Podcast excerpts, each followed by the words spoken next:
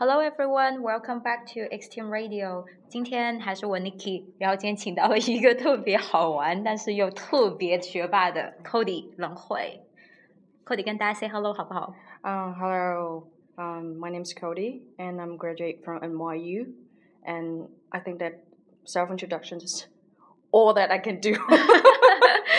Cody 因为第一次上来，所以可能有点小紧张。嗯嗯， 我给大家介绍一下吧。Cody 其实是毕业于加州的一个特别厉害的学校，叫 K School，对吧？嗯哼，当年排名是全美第。呃，当年排名是全美第三，现在就好像滑到第十十几了，不知道不清楚了。嗯，嗯，现在基本上也是各种排名嘛，那不理他了啊，大概也是在十左右吧。对，差不多。嗯，然后大学更加是厉害，响当当的 NYU New York University 是吧？。对，没错。嗯，OK，Cody，你的专业是什么呀？呃，我本身学的专业是 finance。嗯，就现在最热的那一项是不是？呃，对，没错，就很多人向往去的那一项。对了，我想问一下，就是之前跟 Cody 聊天的时候也说过，当时在加州的时候，可能没有多少人了解我们中国，是吧？对，没错给。我们分享一下当时的美国人有多么的不懂我们中国，行吗？这样讲的好像有点瞬间出卖了我自己的年纪。没关系，我们都假装不知道。哦，好的好的。那我觉得，嗯，在当时我印象比较让我深刻的时候，其实有两件事情。嗯第一件事情就是我刚到那里的时候，住的是应该是 homestay，嗯嗯，然后每天去学校的时候就要坐学校不是有那个 shuttle bus，就是那个嗯 school bus，嗯它会把你就是从一个点啊运送到另外一个点，运送到学校去。我记得当时我从那个校车上下来的时候，我的小伙伴们都表示惊呆了。为什么？他说：“为什么你要坐 school bus？” 然后我说：“为什么我不可以吗？”那你们中国人不是都会飞吗？就可以，就你可以飞过来。然后我就，然后我就想想，我就觉得，就这时候不能太给我们中国人就是丢脸，对不对？然后我就说，你知道飞机也不能乱飞，它要有航道的。就我刚来还没有划定航道，所以我不能乱飞。然后我觉得这件事情我只是在开玩笑，嗯嗯，我觉得任何智商在线的人应该都不会相信我讲的话，但没想到从此之后我就有了个名字叫做空腹 girl，就是学校，因为可能很多人看就觉得美国学校会有一些，呃，尤其像这种比较顶级的私立学校啊，嗯就都是 white white 比较典型的白人，嗯就会比较有那种 snob 的那种嗯倾向出现。但是因为我有了这个名号，所以大家对我都挺尊敬的，我觉得这件事情还是挺好的。他都以为你是 super woman，对对对对对对，没错没错没错。好吧，那第二个是什么？好好奇。呃，第二个就是因为当时我们我我那个时候的话，相对来说就可能对中国文化了解的不是特别多。嗯嗯，其实中国人也有，但是只能说是台湾人、香港人，或者是呃现在我们说的 A B C。嗯嗯嗯，当时我就觉得至少。呃，反正我来都来了，那至少呢，要让他们有个机会来嗯了解一下，就是中国的文化。但后来想了想，儒家文化什么的自己都不懂，怎么搞，对不对？后来想说，哦，大家都很喜欢吃嘛，尤其是外嗯。国人，其实对中传说中的吃国菜，货呃，对对对，对中餐其实还是挺向往的，而且国外嗯。好吃的中餐其实确实挺贵的，对做的好吃的话，嗯。嗯，那我想说，行吧，那我们就全世界的吃货都是一样的嘛，然后我们就成立了一个这中华料理社，好高级呀名字。对，然后只是名字高级而已，呃，第一道做的菜其实是汤圆而已 然后当时还不知道汤圆怎么说，就只能说是 rice ball，变热？对对对，然后就后来就做出来，因为汤圆其实做完了之后呢，其实因为煮完之后就白白的嘛，然后里面有馅，有没有嗯接缝什么的，嗯然后所以老外就觉得很神奇，他说你是怎么把这个馅放进去的？嗯我就觉得不能辜负了我空腹 girl 的虚名，然后我说我 push in it，用轻功推进去的。那对于这件事情，我是觉得，就正常人，我觉得智商在线人应该都知道我在开玩笑啊。嗯哼但是没想到，就是后来事实证明我实在是太天真了。然后就是我上大学不久之后，就有我高中的一个小伙伴就给我打电话，他说他第一句话就是问你个骗子。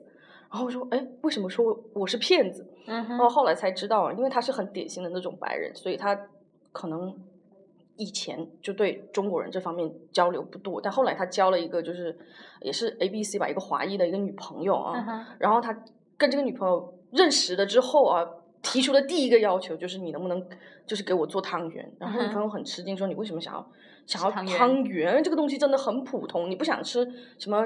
鱼香肉丝、宫保鸡丁之类的吗？然后他说，以前我有个同学就跟我们说，汤圆的馅是用轻功推进去的。然后他的女朋友就用一种“你是不是傻”的表情看着他，后来才知道哦，原来不是用轻功推进去的。你是不是就这样生生的把一对好情侣给分了？好 惨。好吧，还想扒一下，那那 NYU 呢？因为好多人不都觉得 NYU 是一个神一般的存在，因为它并没有 campus，就两栋大楼就在那里就可以叫一个排名非常非常高的一个学校嘛。嗯，但我觉得如果从另外一个角度看，你可以看整个 Manhattan 的张张都是我们的校园，还有 Brooklyn 一块。果然是当地土豪。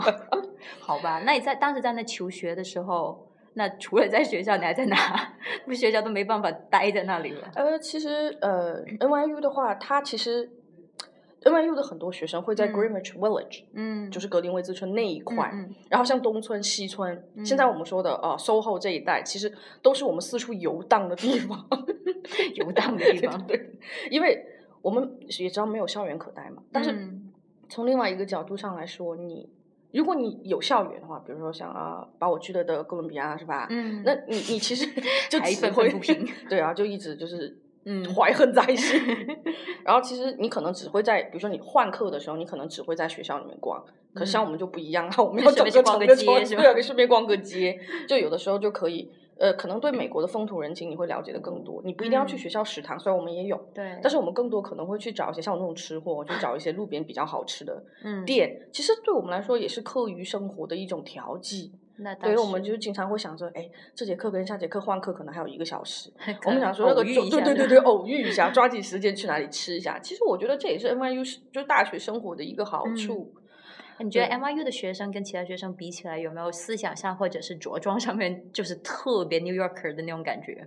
其实因为呃 NYU 其实有很多个呃那个嗯 school 呃、嗯那个学校，对对对对对，它有很多个学院。嗯但是我唯一比较熟就是做金融，就是 Stern 这一块。嗯因为说实话，金融在国外更多的，它其实能做金融这一块的家里面基本上都是比较有一定家产的。嗯，毕竟美国那种地方，就除了街上的流浪汉以外，大家都可以说自己是中产阶级的一个地方。是，对对，他们确实是家里面比较有钱的一群人。嗯所以既然是有钱人嘛，那从小所受到的家教啊，呃、嗯包括你着装打扮啊，肯嗯定就是跟呃一般像我们这种屌丝出身的不太一样啊。所以我印象最深刻的就是第一天去报道的时候，像我们这种呃传统的十八岁的高中生呢进去报道。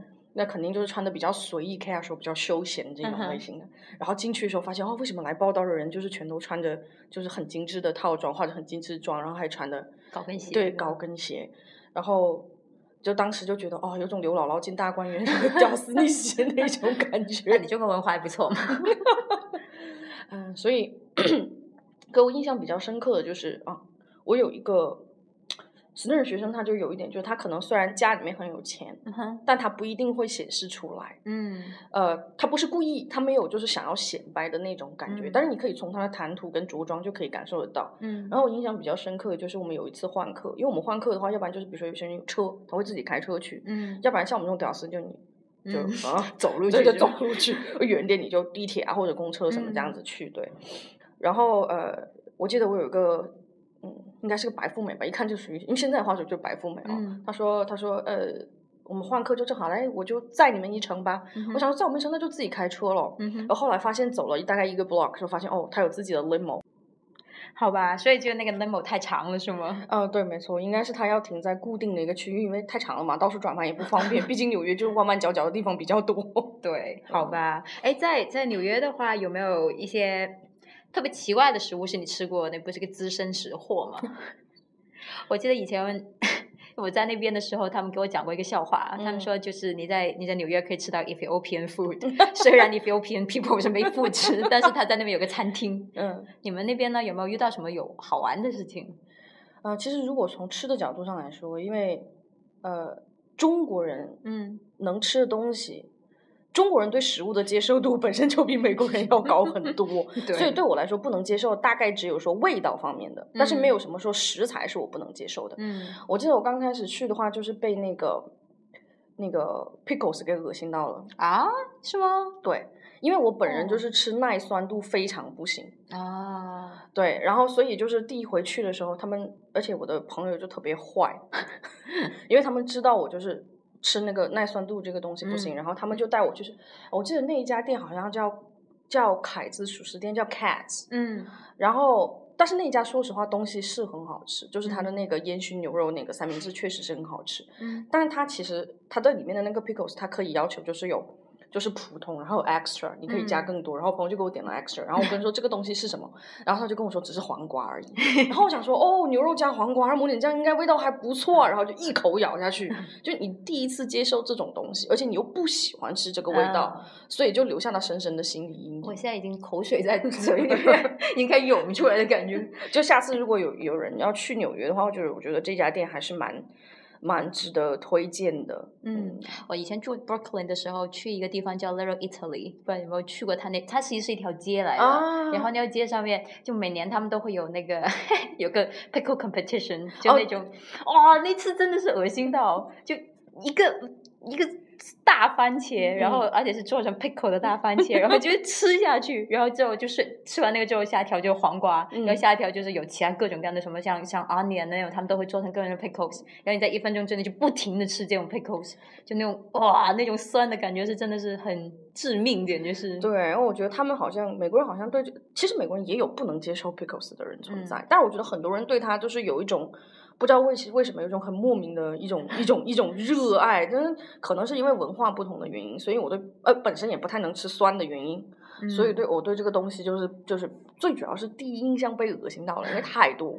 如果可能刚刚开始给我一点点来吃的话，应该不会有现在就是这么大的一个一个一个一个厌恶的吃吗？现在也不吃。好吧，还有就是是受伤了还有就是生的，还有那个 onion。啊！我也是，美国人其实吃 onion 不太会炒，他们觉得这个东西嗯为什么要炒熟了吃？对所以他们全部都是生着夹吃，我也是非常不能。很呛的那个味对道。对对对对对对对。哎呀，早一期一定要跟你聊一聊吃的味道。对对对对，要聊一下聊一下纽约吃货地图哦。嗯，对，必须要有。嗯，嗯好吧，那我们这期先到这里，下次跟大家聊一些比较深入一点的专业问题。OK，好，没问题。Thank you, Cody. 嗯